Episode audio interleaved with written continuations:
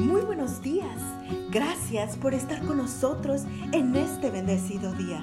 Damos gracias a Dios por la noche que pasó y por este nuevo día que nos regala.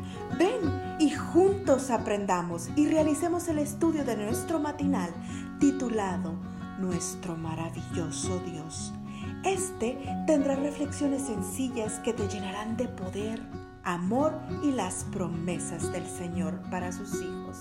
Serán con optimismo y energía al dedicar cada momento de tu vida a construir una estrecha relación con nuestro Dios. Te invitamos a recorrer con nosotros las promesas que el Señor tiene para ti el día de hoy. Bienvenidos al matinal del 18 de febrero.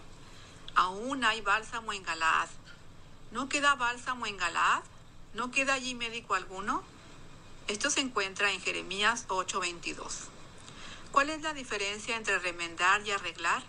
Nunca había pensado en ello hasta el día en que leí un ensayo de Susan Good titulado We All Need Mending. Todos necesitamos remiendos. En su obra, esta autora sugiere que cuando se arregla algo que está dañado a simple vista no quedan evidencias de que alguna vez estuvo dañado. Tiene sentido lo que dice el carro que ha sido chocado, la licuadora que ha dejado de funcionar, una vez que han sido arreglados a simple vista, no dan evidencia de que alguna vez estuvieron dañados. Otra cosa sucede cuando hablamos de remendar. Según el diccionario de la Real Academia Española, esta palabra significa, en su primera acepción, reforzar con remiendo lo que está viejo o roto, especialmente ropa.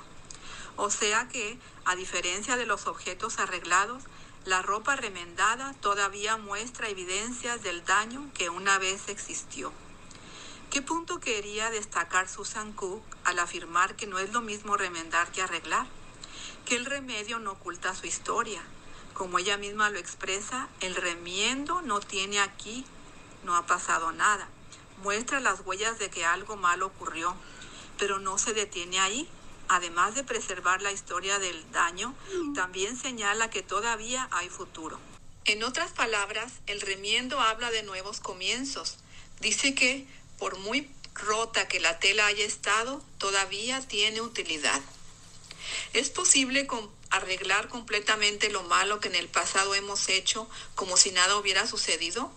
No, porque las huellas quedan. Una relación rota, un corazón herido, un pecado cometido, ¿Cómo desearíamos que todo fuera hoy como si nada hubiera sucedido? Pero no es posible, no solo porque hubo caída, una herida, un pecado, sino también porque hubo consecuencias.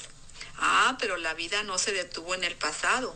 Aunque es verdad que no podemos decir aquí no ha pasado nada, podemos, porque sabemos lo malo que hemos hecho, también podemos decir que Dios nos puede perdonar porque la sangre de Jesucristo, su Hijo, nos limpia de todo pecado.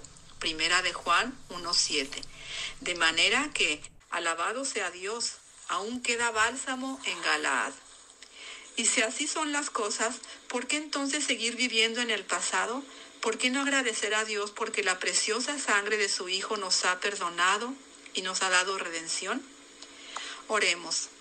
Gracias Padre Celestial porque la sangre de Cristo ha limpiado mi pasado y porque me ha dado una nueva oportunidad, un nuevo futuro. ¿Qué más puedo desear?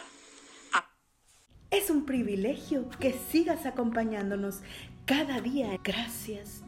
Gracias Dios, página, y por darnos la tranquilidad necesaria para enfrentar los retos, alegrías y dificultades de este nuevo amanecer porque el Señor tu Dios está contigo.